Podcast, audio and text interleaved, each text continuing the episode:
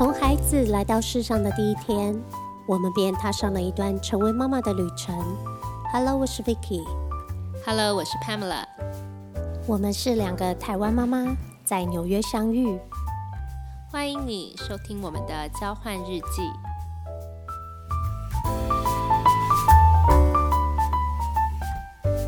嗨，Pamela。纽约的秋天八度 C，对我这种亚洲弱鸡来说啊，真的好冷哦。尤其整个十月份，我都在鼻子过敏哎。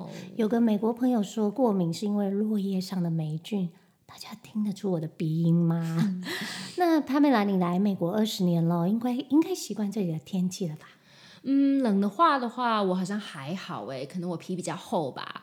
我是觉得啦，早晚温差大，我是比较烦，因为一早出门的时候可能还不到十度，到了中午可能又会是二十几度。小孩他们每天早上出门还是坚持要给我穿短袖，我实在是很怕他们感冒。听到这个，我就不得不说啊，哎，从小在纽约气候锻炼下长大的孩子就是不一样。不过还是要注意一下气候的变化、哦。没错，我们今天的开场很英国风哎，因为英国人见面寒暄，一开口就先聊天气。那你知道台湾人见面先说什么？阿里假爸爸嗯，bingo。虽然天气凉凉的、哦，但自从我们的 podcast 开播之后，收到好多回馈，对，其实很温暖呢。是啊，我们是真的想好好的谢谢收听我们 podcast 的爸爸妈妈还有老师们，大家的回馈真的很暖。之前有一位朋友跟我说，他很喜欢我们的背景音乐，还有我们缓缓交谈，很有秋日午后阳光下喝着咖啡聊天的感觉。哇，真的好浪漫哦！啊，我也希望有这么悠闲哦。其实我们只是对着荧幕和两个麦克风，我还要忍住不要流鼻水哦。好了好了，我们也是有喝奶茶。嗯，看了这些正面的回馈和鼓励啊，我们也有收到一些问题，今天会花点时间来回应一下哦。嗯，好啊，像大家的 comment 真的还蛮五花八门的。上次有人问我说，上一集我们不是有聊到吃顶泰丰五六七八次吗？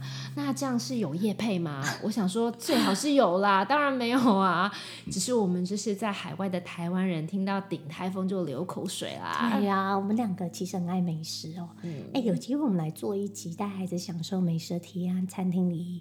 那应该不止可以录一集吧，应该可以讲好几集吧。一讲到食物，我整个人会很嗨哎、好好好，不要再说食物了，会分神。好啦，我想今天呢、我们会分三个部分来聊聊。那第一个部分呢，是我们做这个 podcast 的初衷。那第二个呢，是回答一些我们之前收到的问题。那第三个部分呢，则是想和大家聊聊一个我最近在想的问题，就是关于我们想成为什么样的父母。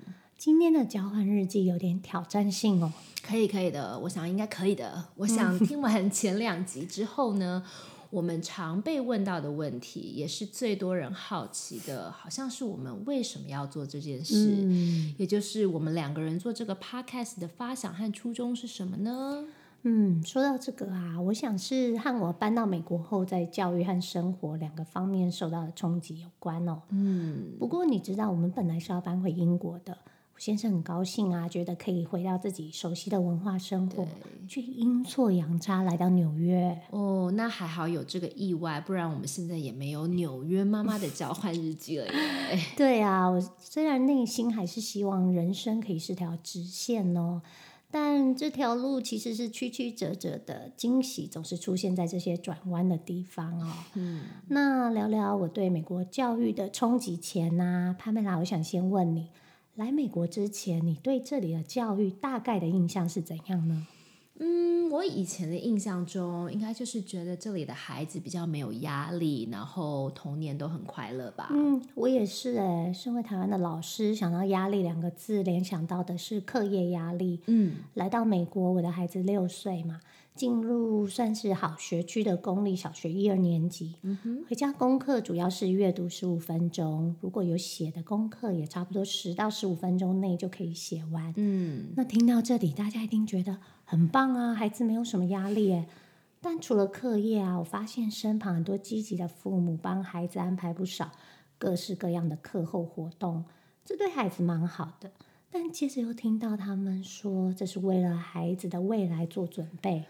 嗯，我们家的孩子小的时候，我是真的没有想这么多，我就是听到人家上什么课啊，我就去报报看，完全就是一个跟风啊。因为我在上班嘛，所以我其实没有太多时间做研究。所以我们家的小孩有试过跆拳道、钢琴、吉他。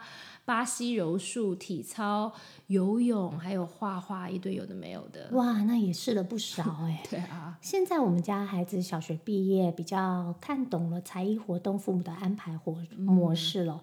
一开始父母会先孩子和孩子聊一聊，选择几样有兴趣的课后活动。对。或像你们一样，多试试看不同的课程后，几年后再挑出专精的一两样，这样听起来还蛮合理的。是啊，是啊。我知道比赛和将来的大学申请有关。我惊讶的是，许多孩子不但品学兼优，从小学开始要四处比赛，甚至有得到非常杰出的竞赛成绩。耶，嗯，有听过出色的孩子啊，十岁就受到邀请出国表演比赛啊，或比赛。嗯，那我听到有钢琴、小提琴、大提琴，还有足球。嗯，那我可以想象背后父母投注的时间、精力。那当然还有金钱嘛，嗯，不得了，嗯，对。那我想先请收听的父母想想看哦，那如果是你，该怎么和孩子一起选择规划，面对这样的环境？嗯，还有父母和孩子会有压力吗？什么样的压力啊？嗯，这样听听你说起来，嗯，的确，在某一些地区，这些竞争造成的压力是也是不小耶。这部分当然，我们家也摸索出怎么面对了。不过刚来的冲击让我有一种啊，我怎么以前不知道是这样的的感觉呢？那再来是生活上的冲击哦，分交通和社交两个部分，郊区到哪里都要开车，下雨下雪也要开。一堂才艺课来回就要花超过一小时。嗯，那我一直是居家远距工作嘛，突然要进化成驾驶达人，我觉得压力好大。在我眼中啊，你们生活在美国的妈妈们都是女超人。哎，是啊，说到这个，我之前有全职工作的时候，我就必须要请保姆去帮我接送小孩嘛。那我永远记得我在怀孕的时候去参加我们公司的一个 networking 的场合，遇到一位公司的女资深经理人，嗯，她看着我的肚子，就很直接的跟我说：“如果有一天呢，你找到一个保姆，可以完全让你没有后顾之忧，你要非常非常的感恩，把她抓得牢牢的。”因为如果你的孩子有一天跟你说他很爱他的保姆，甚至宁可要他陪，哦，你千万不可以有嫉妒之心，你要满怀感恩。我那时候听了，我真的有一点吓到，哎，想说天哪，好像这里要成为成功的这个 senior executive woman，你除了要有三头六臂之外，有好保姆可是第一个要件。可是有了好保姆，好像还是不够。我每天觉得我自己都在赶赶赶赶赶。我早上赶出门，下班赶回家，赶在孩子睡觉前和他们说上几句话，赶在他们睡觉以后再偷一点时间来完成我的工作。哇，不容易哦！尤其听到孩子要保姆陪，不是要妈妈陪的时候。任何一个母亲内心都会纠结一下哦。你今天呢，说出了很多职业妈妈的心声嗯，对啊，是一种有点无奈的心声啊。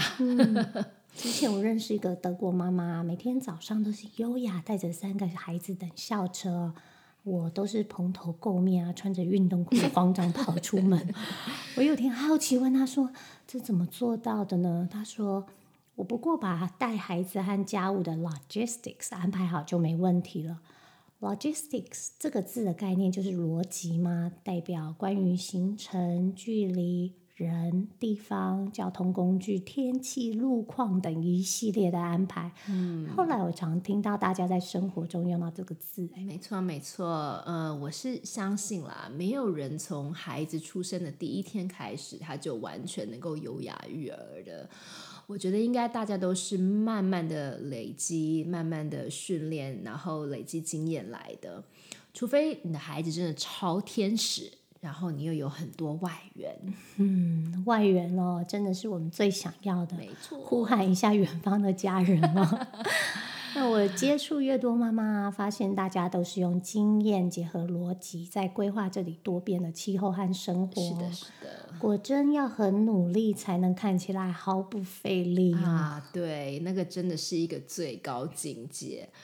不过没有比较，没有伤害。我想你这些冲击哦，也有可能是因为你是从新加坡这个非常方便的花园城市搬来，对不对？因为这里的生活的确没有亚洲那么方便啊。这是真的。社交这方面呢，在郊区啊，如果不接触人群和其他父母交流啊，我就会变成一个孤单而且资讯贫穷的妈妈，好惨。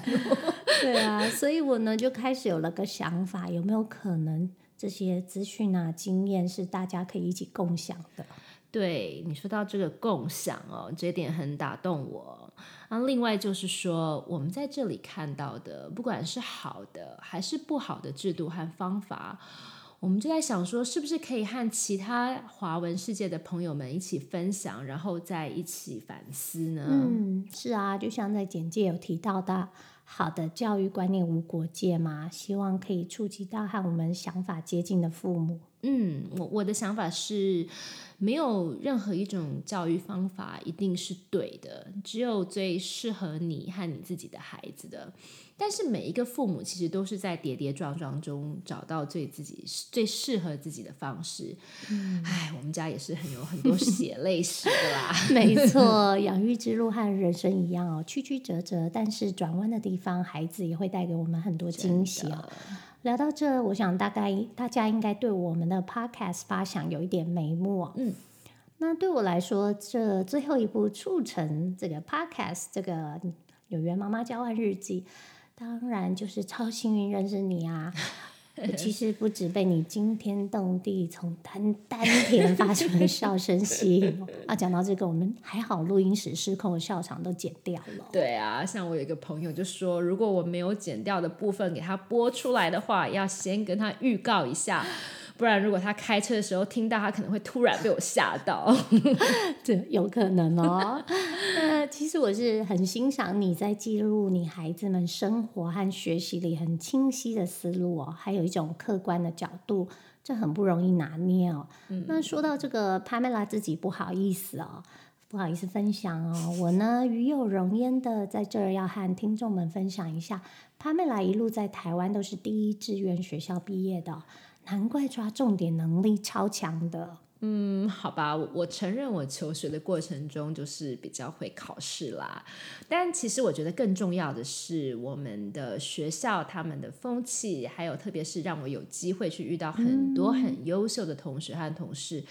给了我很多很棒的学习机会，然后也慢慢培养我的思考和对话的能力。嗯，这我也是我常和学生说的，要为自己制造机会啊，去和不同的人对话思考。嗯，不过我和你的求学经历很不一样哦，我没有经历过联考，因为从十十几岁吧，我就确定自己的梦想，还有写作啊。想要做媒体相关的工作，嗯，哦，那十八岁一脚踏进教育行业后就没有出来过了，很开心。现在做 podcast 也算实现了年轻时的梦想了。嗯，听你这样说，其实我很羡慕你，因为你可以在很小的时候就确定自己想要做什么。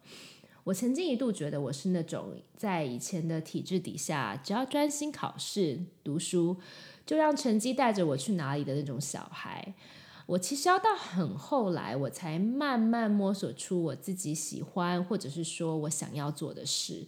那其实这也是我想要做这个 podcast 的其中一个原因，因为我觉得不管是在台湾还是在美国，我们如果能够帮着孩子越早发掘自我。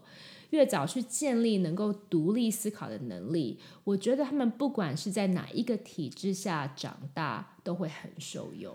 嗯，听你的分享哦，听到关键字哎，就是独立思考的能力哦，就是 independent thinking。大家常听到啊，这是什么意思呢？你刚刚分享你的心路历程哦，听我听到就是哎。你先广泛吸收知识，然后你用知识发挥所长，也就是你的尝试阶段。是的，最后你培养出自己对不同人事物的感觉，选择到你喜欢做的事，有了自己的声音。对，那我觉得这就是一个独立思考的过程哦。是，那这个训练过程也是我们最想带给我们孩子的。嗯，没错。那最后呢，当然促成这件事情，还有一点对我们来讲很重要的，也就是在这个过程当中，我们觉得我们可以互相取暖、互相鼓励，一起成长。真的，我有一个朋友说的很好，做这件事好玩很重要。对啊，之前我觉得每天看到的松鼠比人多，现在我看到你的次数比看到松鼠多了。对啊，好吧，来进入我们今天的第二个部分。嗯。问答时间，好的。首先，先谢谢发问的朋友们哦，因为你们也让我们可以补充说明，让我们想一想哦，是不是有哪些地方没有说清楚，让我们可以继续修炼我们的口语表达能力。对，还要注意那个吱吱吱吱吱吱哦。有位广播大哥说我要小心哦，不要咬到舌头。那第一个问题是我们提到的。中学课堂中间的跑堂啊，只有三分钟哎。对，这个做法台湾的学校没有啊，那怎么和台湾的孩子生活做连接呢？嗯，我觉得这个嘛，我们可以想一下。做这件事情背后的目的是什么？就是说换教室，它的目的呢，它其实是让孩子一步一步的拥有自己的责任感，让他们练习时间管理，思考跑堂的距离，还要他们要带什么东西的规划。那这整个事情背后反映的呢，其实是一个独立的能力。嗯，所以我觉得，虽然台湾的小孩子现在目前不用跑堂嘛，但是我们是不是可以在做其他事情的时候，去帮助他们培养这些能力呢？哇，我要画一下重点哦。你刚刚说我们是不是能在做其他事情的时候培养这些能力？嗯，大家可以想想看哦。嗯，那补充一下哦。我儿子的同学来家里玩啊，我就问他，然后他就说，我就问他关于这个跑堂时间，他就说，嗯，如果你不专心，就会有尖叫状况。我听不懂啊，就问他什么 scream situation，原来是有位同学在跑堂时 iPad 掉到地上就尖叫了，所以啊，问题到底出在哪？哦，那真的很危险呢。该不会是因为学生怕迟迟到，怕被老师骂，所以才这么慌张吧？不过真的平常要多注意空间感的训练哦，绝对是有帮助的。是啊，发现很多人对这个跑堂三分钟哦，许有许多回想哦。是的，是的。那好的，接下来第二个问题是说，我们有聊到美国中学的自由选修时间，有位妈咪问说啊，给孩子那样的自由度，会不会有反效果呢？嗯，我相信啦，没有一种方式或者是制度是没有缺点的。但以我们学校的设计来说呢，我后来才知道，他们在做这件事情的时候是留有一点淡书的。嗯，怎么说呢？嗯，虽然每一个孩子他们都可以自由选修，但这个选修的 App 里面呢，其实他们有设计给老师一个权利，也就是说，如果老师发现某个学生他的课有点跟不上。或者是他一直缺交作业，那老师呢是可以用这个 app 发一个讯息给这位学生，指定他用这个选修时间到这个老师的教室里面来做补强。嗯，老师，我听到这个功能很喜欢哦。对，也就是也就是说，如果孩子还没有完全的自动自发。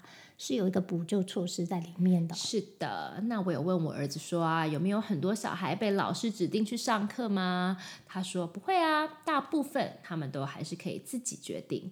但是那些一直缺交作业的啊，就比较容易被老师点名，那是一定的嘛，对不对？那他自己其实也有在自由选修课被老师叫去过一次。我就问他说发生什么事啦？他说因为他作业漏写了一半。我说啊，漏写了一半。他说哦，因为我看那个。个那个 instruction 的时候没有仔细看清楚，他只写了一半，就前面那一半，啊后面跟没看到就交了，这样，所以就被抓到了，对不对？真的是很中二。对，所以这个看似自主的教育系统里啊，其实还是有它的原则和规范性的。这也让我们做父母的学到了，要给孩子自由可以，如果如果没有淡书的话，那可能真的会有反效果了。对，我觉得学校在做这件事情的时候，他们从事前规划阶段就有充分的和孩子，也有和我们家长沟通，接着他才放手让孩子们去做，然后他们不担心他们犯错，因为他们一开始就把规范讲清楚，让孩子知道，如果你们一旦违反了，学校还是可以随时把这些自由都收回来，让小孩知道你们要。怎么样为自己负责任？因为你们做任何事都是有后果的。嗯，这样有循序渐进啊，还有配套措施的做法，值得我们学习哦。是的。那今天最后一个问题是，有一位老师提到我们讲的，每个孩子都是一颗种子，每个孩子的花期不同，学校给了孩子们耐心，他们摸索到了就可以开花了。可是，到底我们要怎么样能让孩子有进步的动机和想法呢？如果一直想要让孩子进步，他们会不会觉得我们在逼他？嗯，这个问题真的不容易耶。嗯嗯，这是一个可以回答很长，也可以几句话回答问题哦。我先分享我怎么做的。我是这样告诉自己的孩子和学生啊，就是说，你今天比昨天更棒了，这一次比上一次更棒，就进步了。不要和别人比，但是要和自己比。那通常我夸奖的时候，一定要举实际的例子哦。譬如说，哎，儿子啊，你这星期都没有忘记带东西去学校，哎，太棒了！下星期继续保持，拜托。好，或是哎，小朋友，你这星期每天都有阅读十五分钟课外读物，老师真的很感动哦。那你下星期可以继续做到吗？那父母嘛，都是软硬兼施啊，这是软的部分。硬的部分，当然每个家庭都不一样。我想做父母也不要担心给孩子压力，压力其实适时给一点是好的。嗯，我觉得和小孩子举实例的方法真的很好，诶，我觉得这样他们应该会比较容易听进去。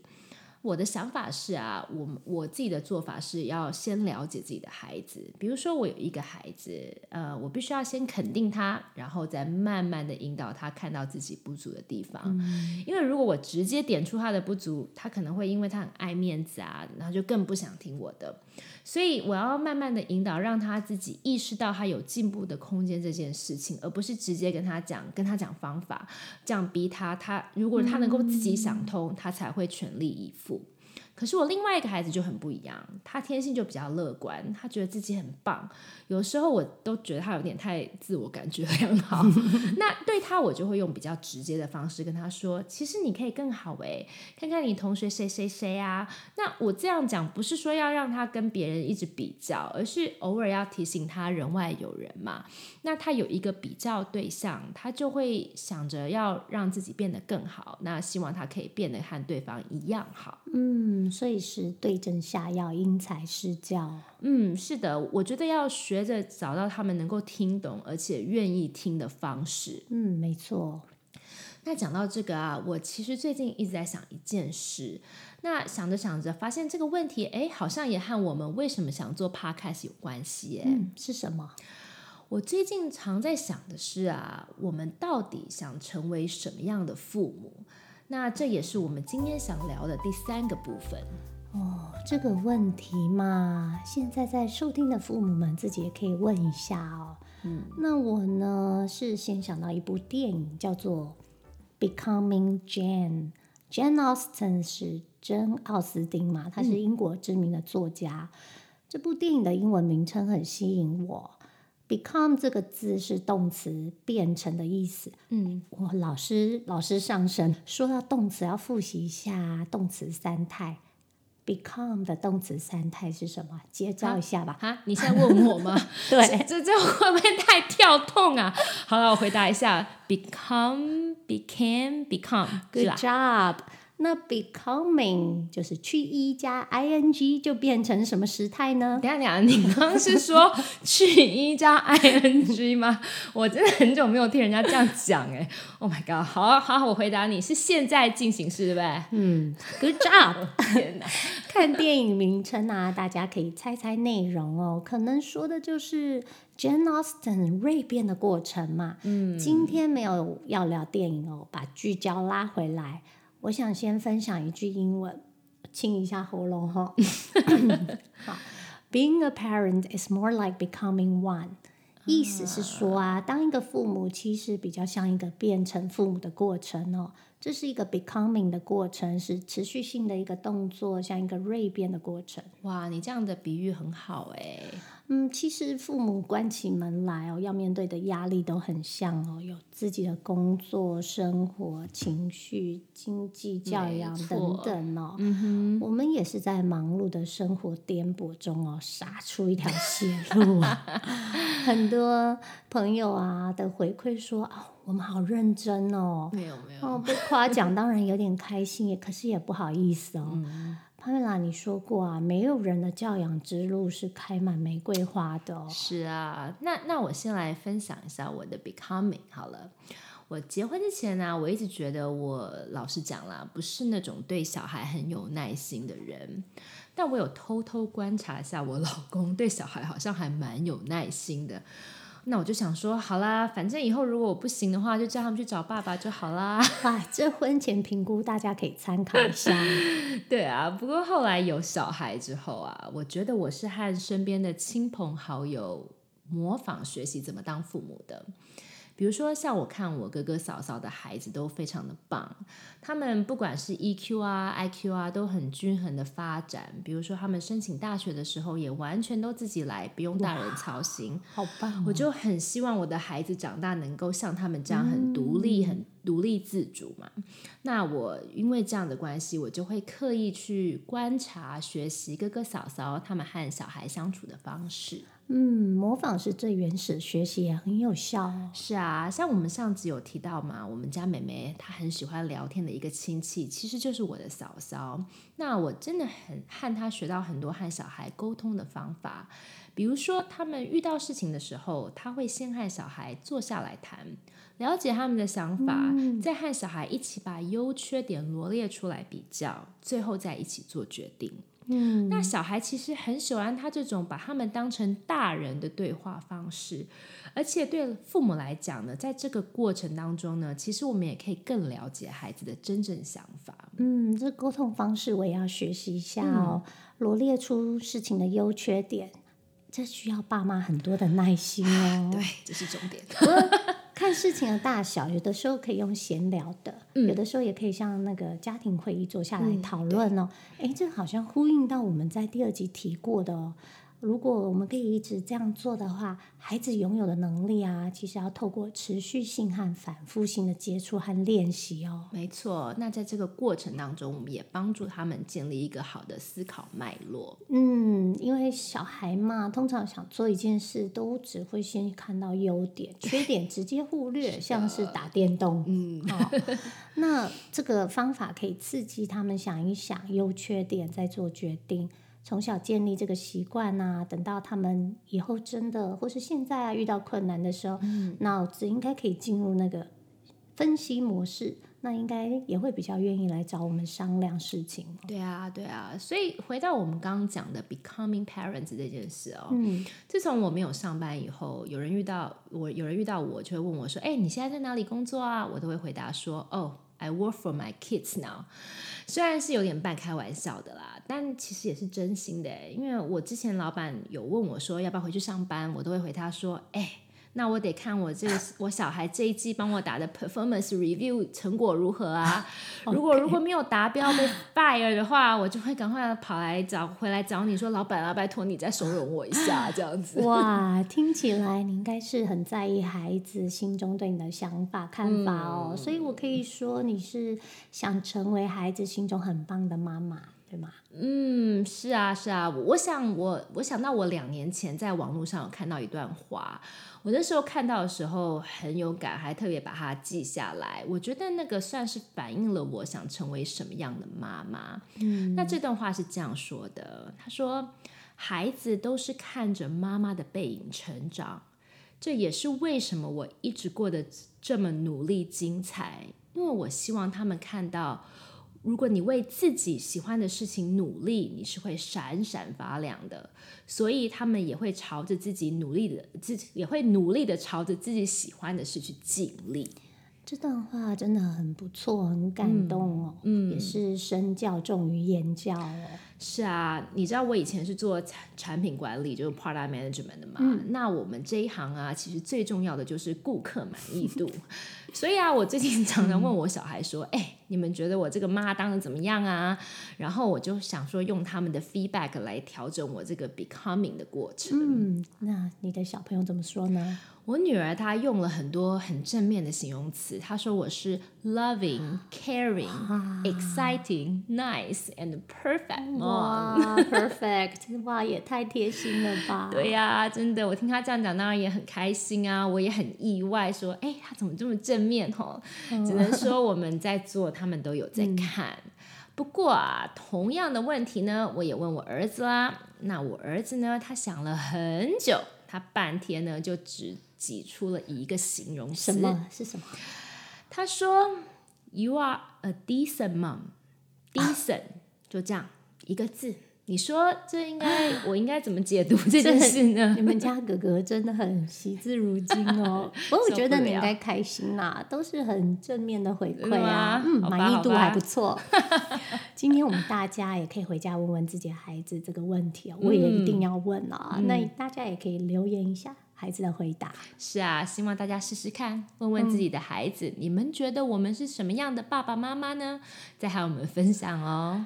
嗯，聊到这个主题啊，我又想到读过一本很有心得的书哦，是台大社会系教授蓝佩佳教授写的，书名是《拼教养：全球化亲子焦虑与不平等的童年》。这本书详细的分析了台湾在拼经济年代成长的父母啊，如今进入拼教养的人生，父母的焦虑是什么，又是怎么做的？哦，所以现在我们要开始读书会吗？哦，不行哦，那我们需要三个小时和三杯咖啡。先和你分享我当时在书店翻到第一章的名称哦，嗯，也是让我决定一定要好好拜读这本书哦。第一章的名称是。我们想成为和上一代不一样的父母，哎，是不是和我们今天的主题不谋而合啊？等一下，等一下，这个标题有点耸动哎，你是说我们上一代的父母 怎么了吗？No No No，我们今天没有要讨论上一代的父母。我们今天我我先分享一下第一章五十八页，他写到，他说他写到在后追赶的年代。台湾社会试图在教育、教养等领域补偿过去的牺牲与空缺。嗯，在举国拼经济过程中成长的当代父母，企图在下一代身上弥补自身失落的快乐童年，却往往又延续追赶的心态与习性来拼教养。嗯，我读到这段话，必须承认哦，这样的心态和我自己在孩子出生头几年真的有点像哦。拼教养拼的是什么啊？我们看看现在的孩子童年里能做的事情五花八门啊！我想带给孩子快乐，又不确定自己做的对不对，够不够，内心也疑惑，说自己可以当一个好妈妈吗？嗯，每个人真的都有经历这个焦虑的阶段呢。比如说，我最近的焦虑当然就是 COVID 期间呐，因为觉得要帮他们学校的事情，又要忙自己的事业。然后，当我们全家都关在一个房子里面窝房碰的时候，蜡烛多头烧，真的会很常崩溃。可以想象哦，疫情期间大家都辛苦了。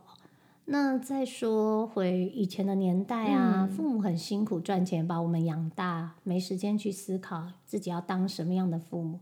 现在年的年代不同了嘛，那。教授在书中就是他有针对不同背景家庭做了很多田野调查，是的，那让我更能理解自己身为现代现代父母的焦虑来源。一步步走到纽约了嘛，今天也才能有这样的 podcast 对话。了解，那有这样的理解之后，对你那你的 becoming 的过程是怎么样呢？嗯。就是有焦虑期嘛，不过我啊，当然要谢谢一位友善的新加坡妈妈朋友。当时他发起了一个妈妈的小聚会，叫做 Shape，也就是形状啊。当动词就是塑造的意思。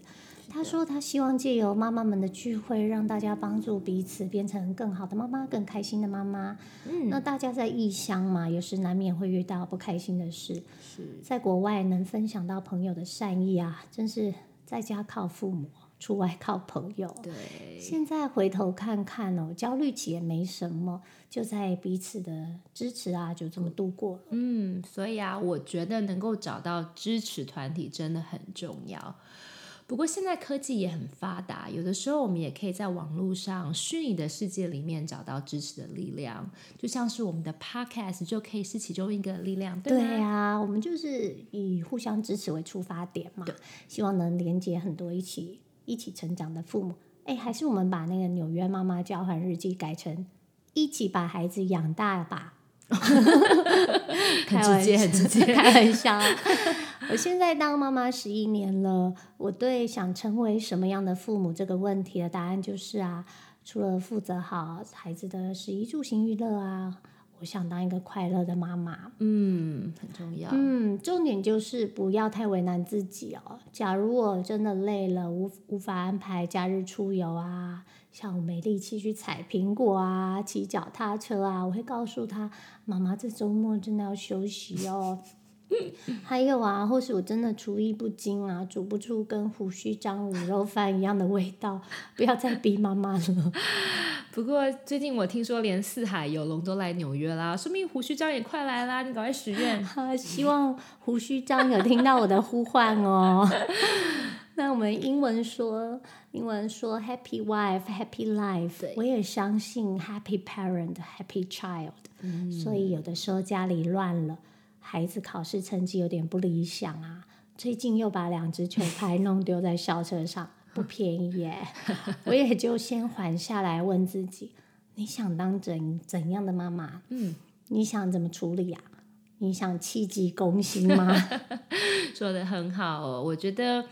问问自己，你想当一个什么样的爸爸妈妈呢？这个问题就留给所有的爸爸妈妈都想一想吧。嗯，我们也很想听到爸妈老师们的回馈哦。是的，所以最后我想再提醒大家，我们的节目资讯栏里面呢有一个连接，可以让大家告诉我们你们想听的内容，还有对我们的建议。那你可以匿名，也可以居民留下你的建议。嗯，好的，那我们今天的分享就到这喽。我是 Vicky。我是 Pamela，我们下次见喽，拜拜，拜拜。